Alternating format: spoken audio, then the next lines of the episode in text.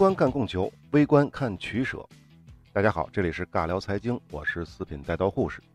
今天我们来聊一聊间谍的招募。我们先来说间谍招募的标准，就是什么样的人能够被招募为间谍。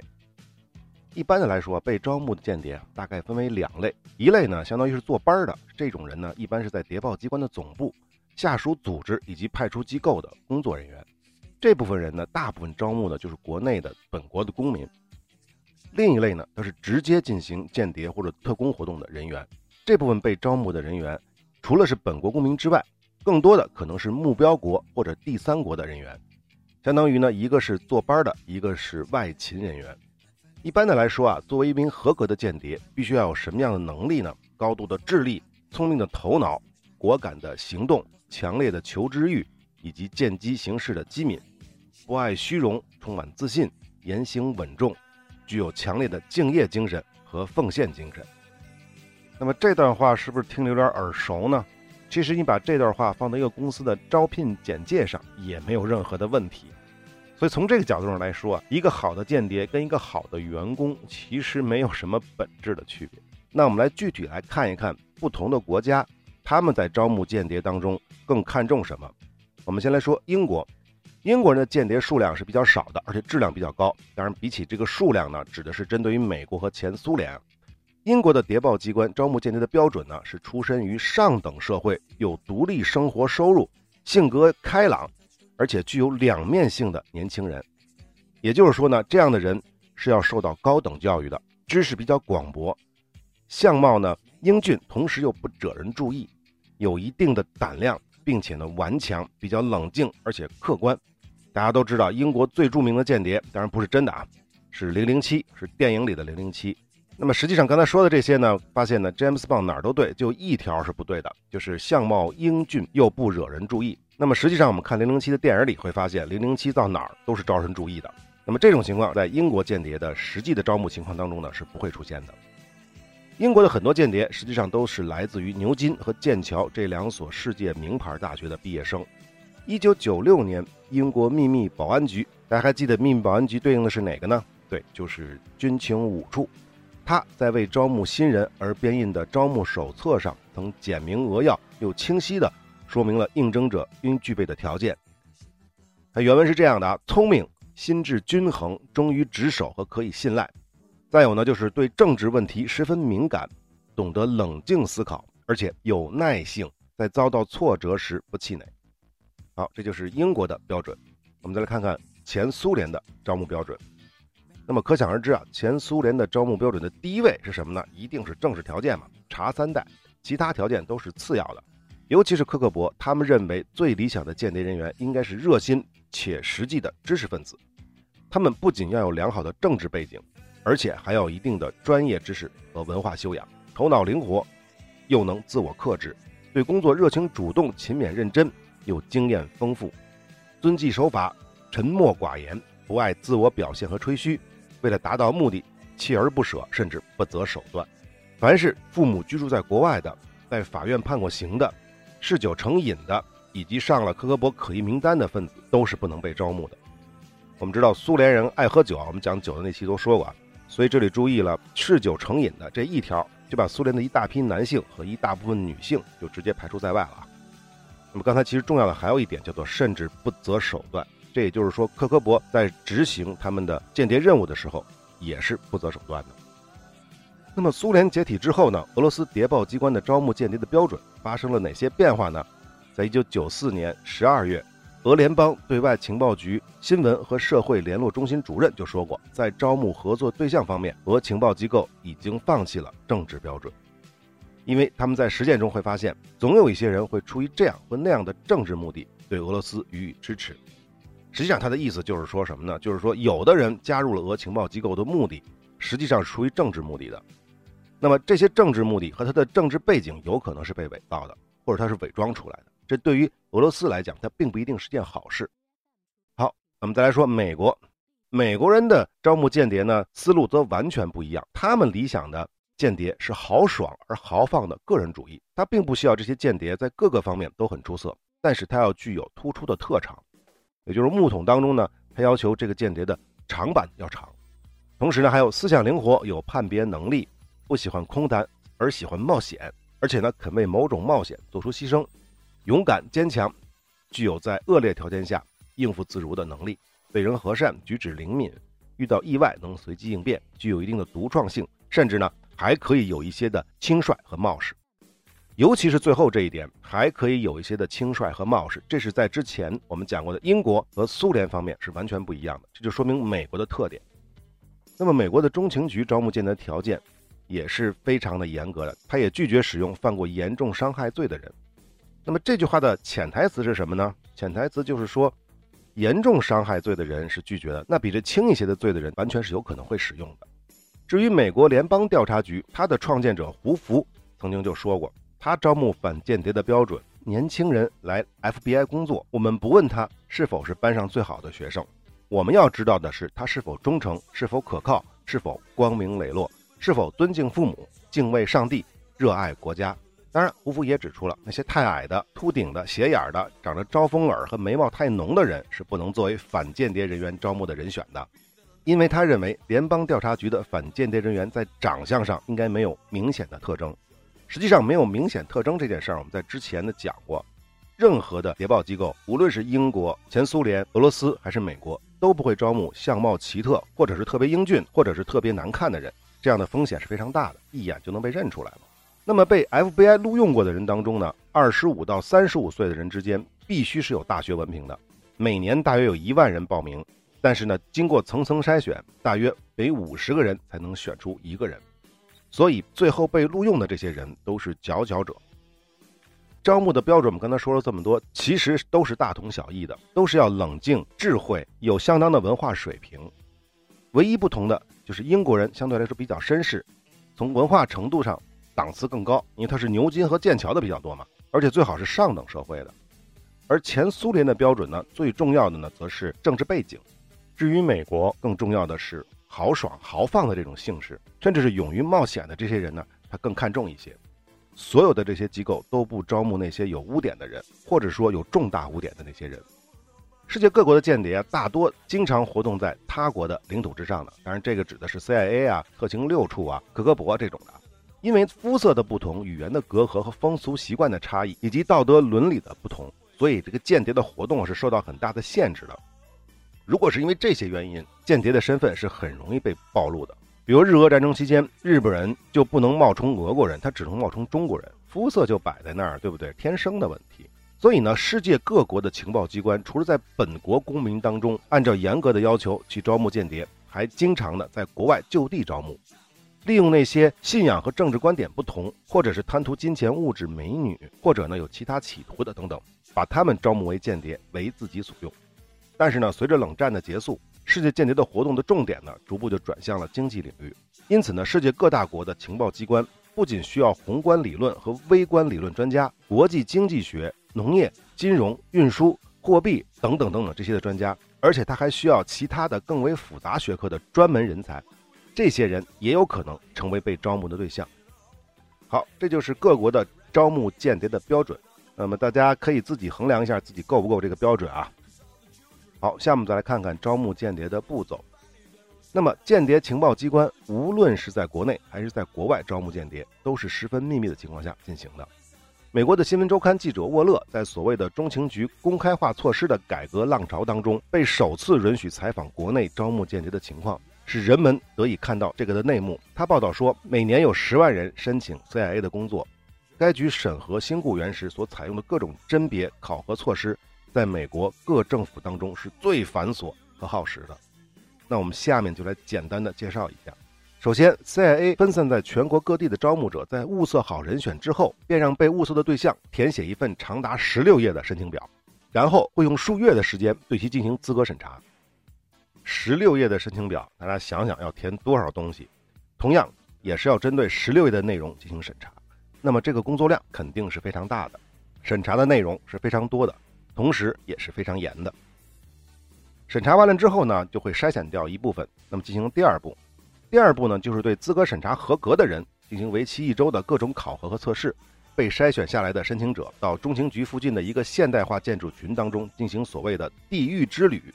这个测试呢，首先申请人要通过三个小时的智力和性格测验，和一位心理学家聊一个小时左右，然后进行推理能力的验测、爱好和兴趣的测试，一共大概是四百八十个问题。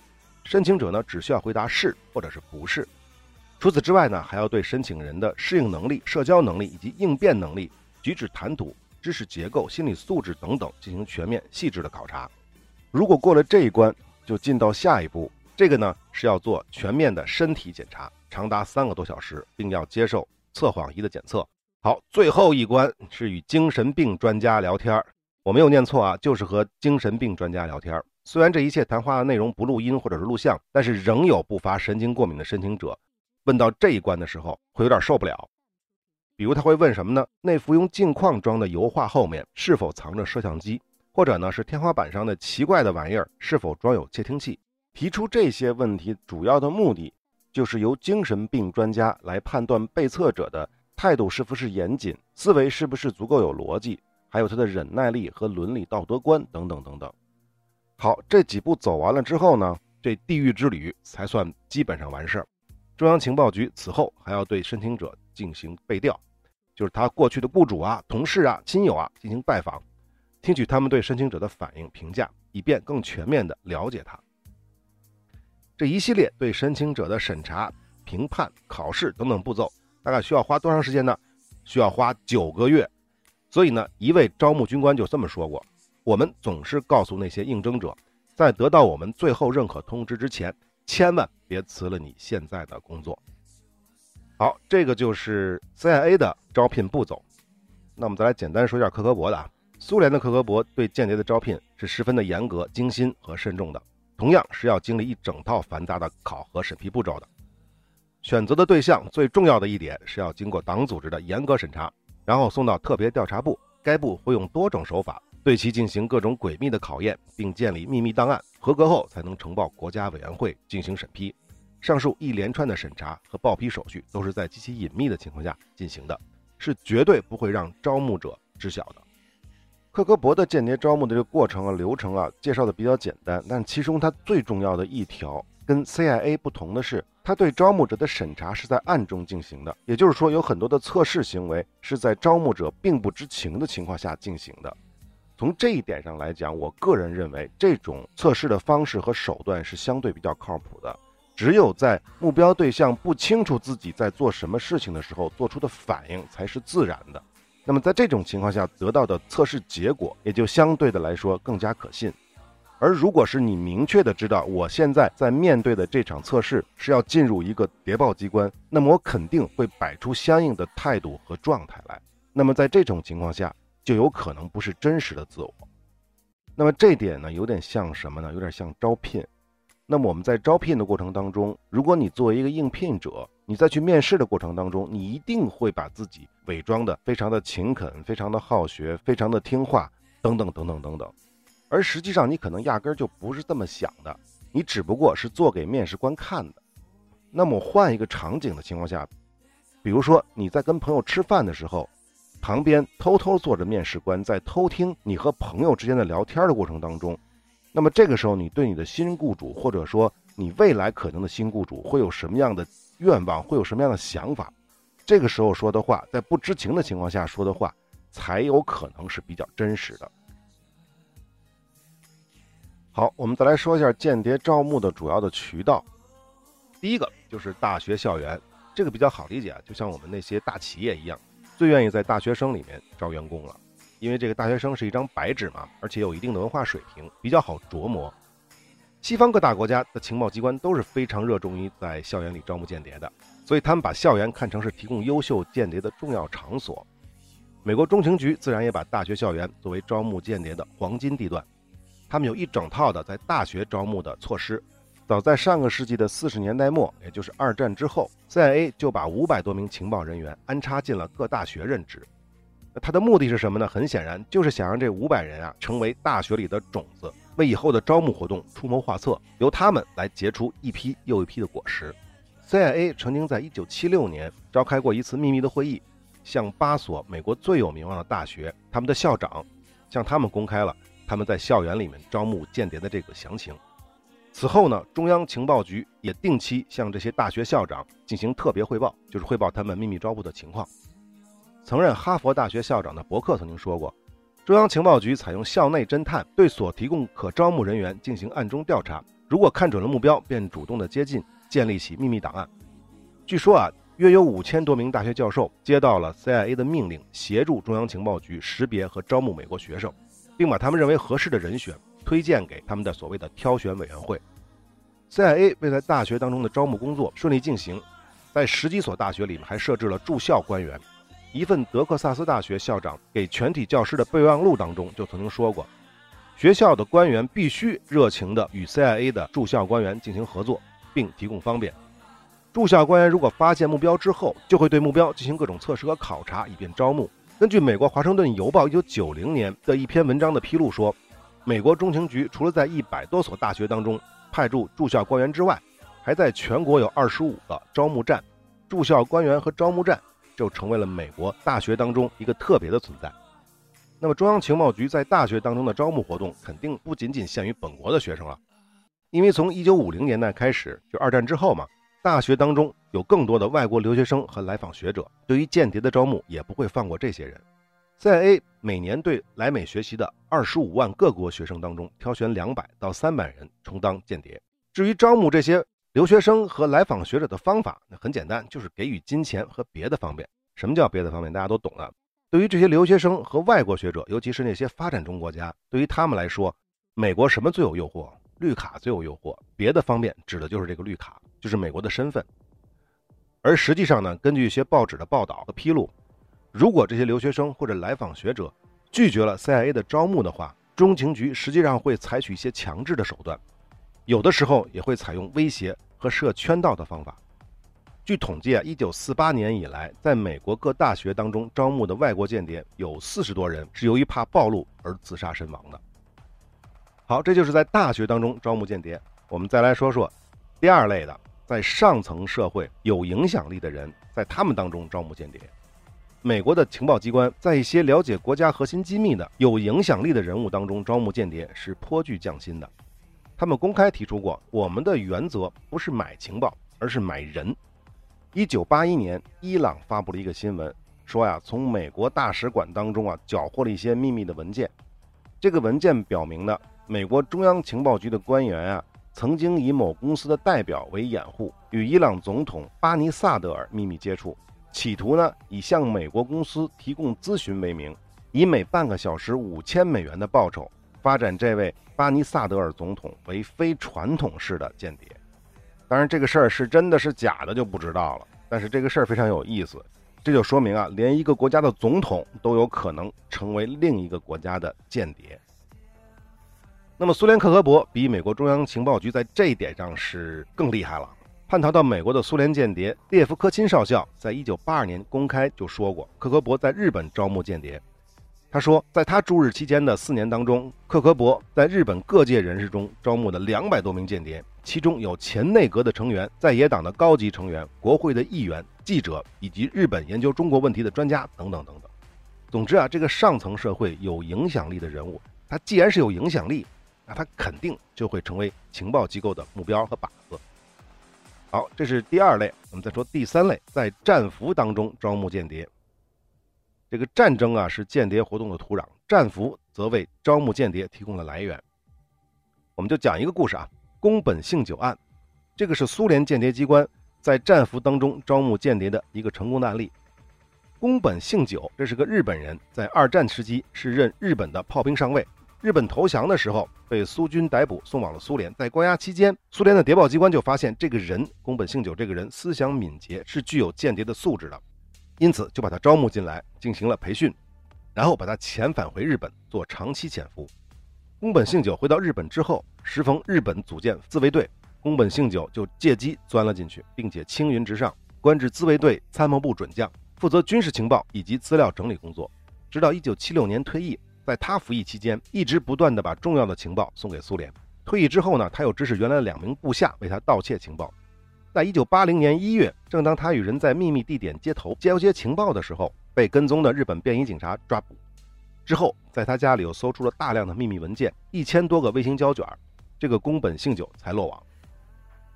宫本信久作为一个被苏联招募的间谍，在日本活动期间，为苏联提供的情报至少有一千份以上，其中包括日本军事部门驻日美军的情报，数量之大，范围之广，达到了惊人的程度。日本官方也因此引起了震动，各级官员因此案牵连受处分的十几人，防卫厅的厅长、参谋长都因此引咎辞职。所以从这个案件，我们就会看出，从战俘当中招募间谍的价值到底有多大。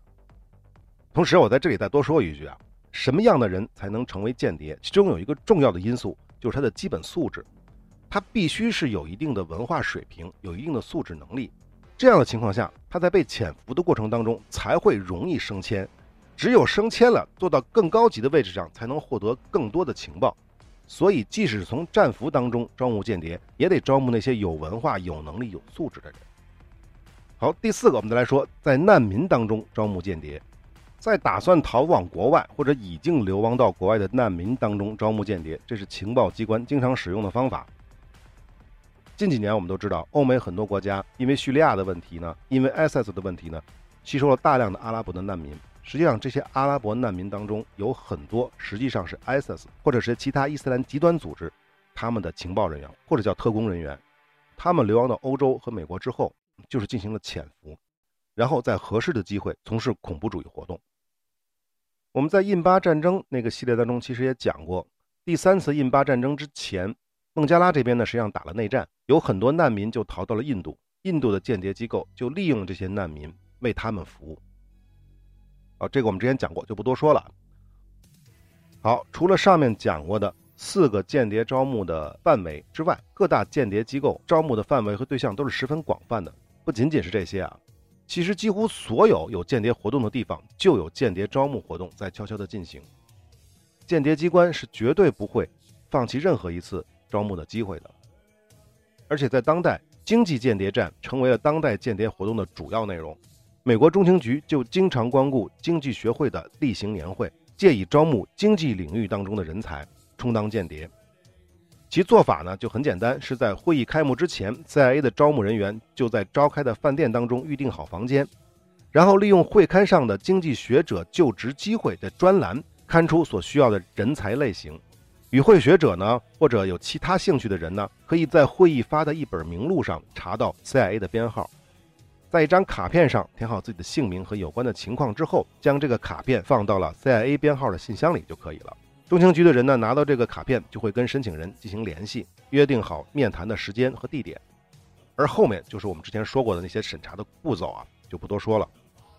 那么，随着苏联的解体和俄罗斯国家制度的变化。俄罗斯的情报机关在招募间谍的时候，我们之前讲过，也不再那么重视政治标准了，而更加强调物质的作用。所以，以下几种人呢，也被纳入了他们的招募的对象：第一，想挣大钱的人；第二，对自己的职业不满，或者呢是对上司不满的人；在情报活动当中想证明自己有个性的人。这点实际上就有点向美国学习了。第四点呢，就是在国外的俄罗斯侨民；第五呢，就是对俄罗斯有好感并且愿意帮助的那些无私的人。好，这就是间谍招募的方向。我们再来说一说现代间谍招募的手法，因为我们刚才讲的实际上都是正常的手法，还有一些手法是不太正常的，或者说呢是上不了台面的。比如说利用金钱呀，利用物质诱惑呀，利用美人计啊，等等等等的。当然了，也可能是利用目标对象的污点和弱点进行威胁和讹诈。我们来讲一个故事啊，这个故事就是印度尼西亚总统苏加诺。在上世纪的六十年代，苏加诺访问莫斯科的时候，这个科科博啊就知道这个总统啊比较好色，就把几个所谓的燕子介绍给他。这个燕子实际上就是科科博当中的间谍了。这个苏加诺当然是笑纳了，所以呢，科科博就趁机拍下了总统与他们这个那个什么的录像。所以在访问要结束的时候，这些燕子们呢就陪同苏加诺来到了科科博总部，科科博就把这些偷拍的录像放给他看，想的呢就是威胁和讹诈这位总统。想拉拢他为科科博服务，可没想到的是，苏加诺总统神态自若，毫无愧色。他甚至去问科科博：“哎，这些录像我能不能带回国啊？这样的话，这些录像就可以在我们的国内进行公开的播放了。”苏加诺跟苏联人玩这一套，这让科科博的官员就目瞪口呆，无言以对。所以呢，这次敲诈就没能成功。那我们听得出来啊，这是一次很不成功的敲诈。而且这个故事呢也被翻版成很多其他的版本，比如翻版成为沙特王储的一个版本。但是注意啊，都是翻版在什么人身上呢？都是翻版在穆斯林的身上，因为大部分穆斯林国家是允许娶好多老婆的，所以他们出现这种问题的时候呢，反而不是问题，不是污点，反而是可以炫耀的事情，就变成这么一个可笑的一个境地了。那么这种卑鄙的敲诈手段啊，也有成功的。肯定成功的多啊！我认为，我们讲一个美国工程师的故事啊。一个美国工程师到苏联休假旅行，他呢在哈尔科夫市一个餐馆里，服务员呢就让他跟一位漂亮的金发女郎，就俄罗斯的漂亮姑娘坐在一桌，结果两个人就很自然的聊起来了，而且呢聊得还挺舒服，聊得还挺投机，就成为了朋友。这个金发女人呢，第二天就约他在一个公园的餐厅里吃饭，饭后。两个人就来到了一个圆形广场的旁边，然后就发生了你们可以想象的一些事情。就在这个时候，少女突然用俄语大喊了一声，结果从后面跳出了十几个人，照相机噼里啪啦闪个不停。工程师还没明白什么事儿，已经被以强奸未遂罪进行了逮捕。很快呢，几个克格勃军官就对工程师进行了审讯。军官就告诉他：“你呀，要么认罪，就判你三到八年；如果你不认罪，六到十年。”这个美国工程师呢就害怕了，就说：“那我要求美国大使馆来人。”科格勃军官说：“没问题啊，但是要判决之后。”但实际上这个就是忽悠他了。紧接着军官就说：“当然了，如果你同意跟我合作，那就可以怎么怎么怎么怎么样。”此后呢，工程师就被关到了单人牢房里面。经过了进一步的孤立和威逼恐吓之后，这个工程师终于屈服了，答应合作。六天以后，克格勃就强迫他宣誓成为了苏联间谍。这一个小故事大家很熟悉，是不是？其实就是我们中国人说的仙人跳嘛。克格勃也在用这种仙人跳的卑鄙下流的手段，这种非常俗的手段我们就不说了啊。我们再来说说广告招募间谍。其实这个 CIA 啊，经常用广告招间谍。当然呢，他不是直接说在大报纸上登着说我们招间谍啊，我们是 CIA，他不会这么说。他是以招收各种专业的职员为名的，背后是在招间谍。比如呢，他在西柏林的报纸上就刊登广告，说是需要招聘啊有一定技术水平的人来当教师，因为待遇呢是比较优厚的，所以当时的一些民主德国的人见报之后呢就来应聘。中情局就根据审查筛出了一些具备间谍素质和条件的人，跟他当面的谈话，如果他们同意当间谍，当众就拍板。而报酬是什么呢？很简单，就是以后你能得到联邦德国的居住权。通过这样些假装招教师的这种方式，民主德国的一些人就会成为了 CIA 的间谍。中央情报局招间谍的这个广告是非常诱人的。有的广告会宣称说，可以在经济学、物理学、工学、工程学、政治学、历史学、国际关系学、电子计算机科学等领域提供多种就业机会，甚至还会宣扬说，在这里你不仅能够提高你今后选择和就业的能力，还会给你提供其他机构无法比拟的训练和经验。其实很多喜欢刺激冒险的年轻人，就是在这些天花乱坠的广告的诱导之下，才敲开了中央情报局的大门，步入了间谍的行列。一九八四年，中央情报局在《纽约时报》和《洛杉矶时报》上刊登过这样的招聘广告，这个标题是什么呢？非常的引人注目，叫做“一种特殊的国外工作，一种具有冒险精神的职业”。那么，联邦德国情报局也发出过类似的引人注目的招聘广告，它的内容是。在世界各地的跨国公司当中招聘向往旅行、会多种语言的行政管理人员，而且把物理、统计、历史、医学、心理学等七十多种学科的专业人员也纳入了招聘的行列。那么，这个苏联人科格勃也一样，也会用报纸。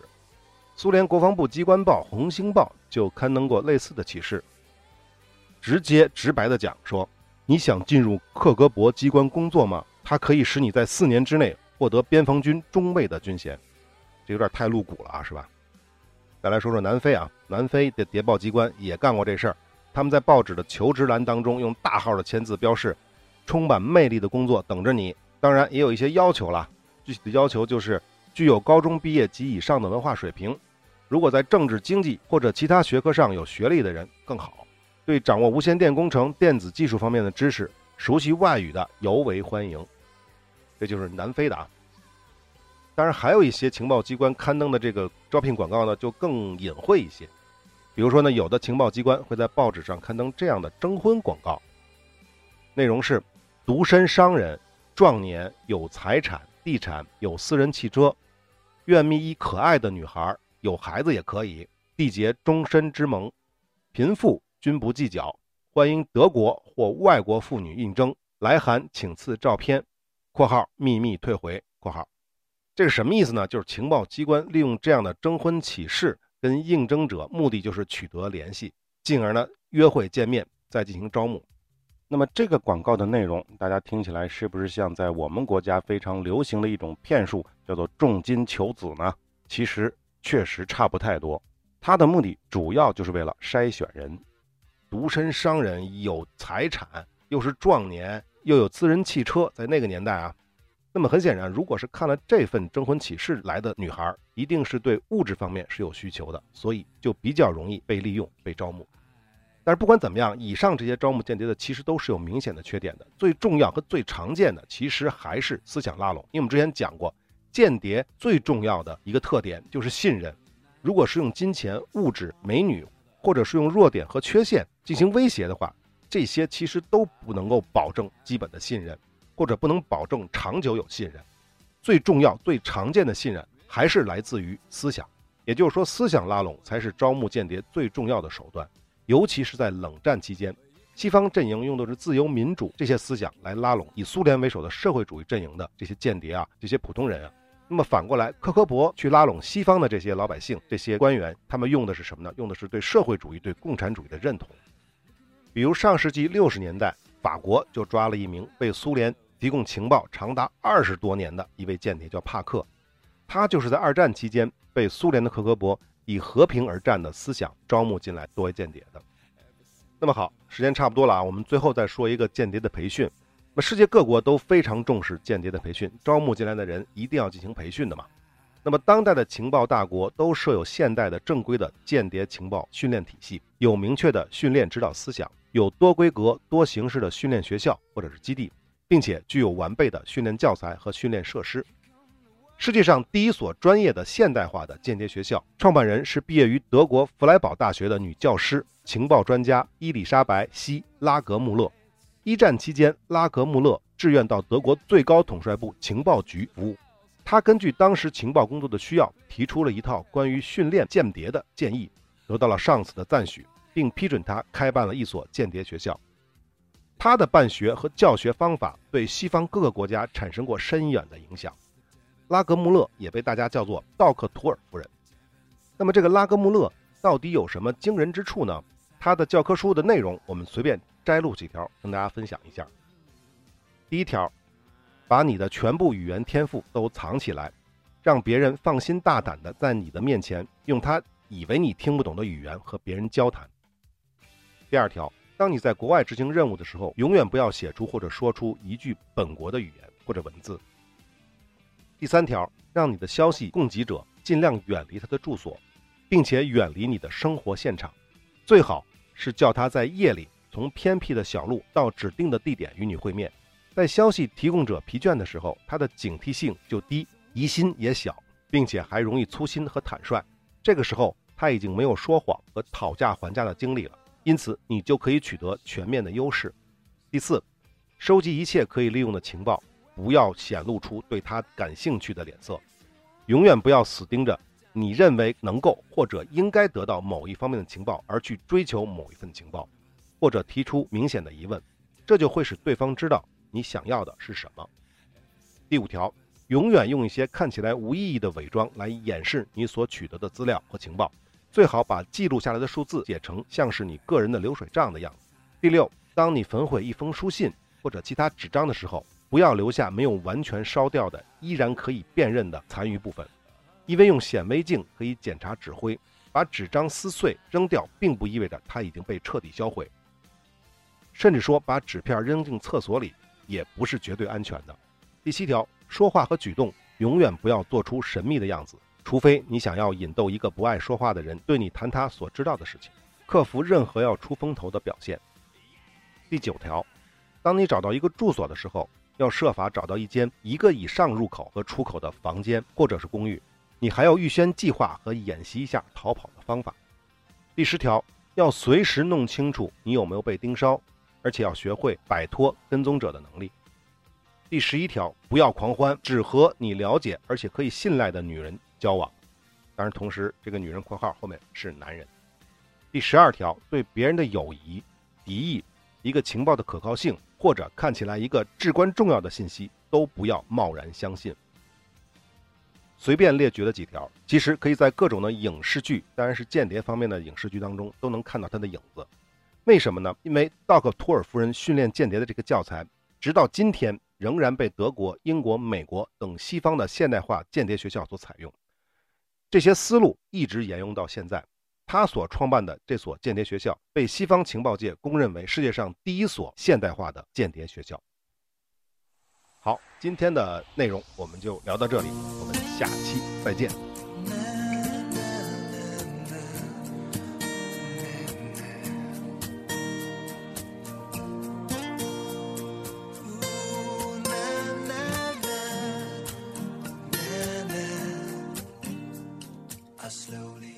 如果您是新用户，想收听以往的完整内容，请到微信公众号搜索“四品带刀护士”。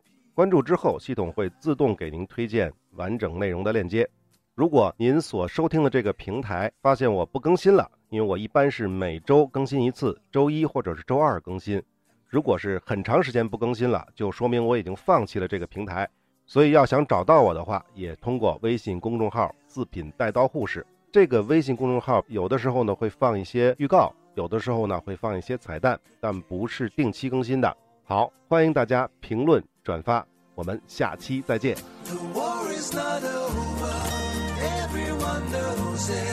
It's just a reason to make us believe that someone's the loser, someone's the winner. To make us believe that's the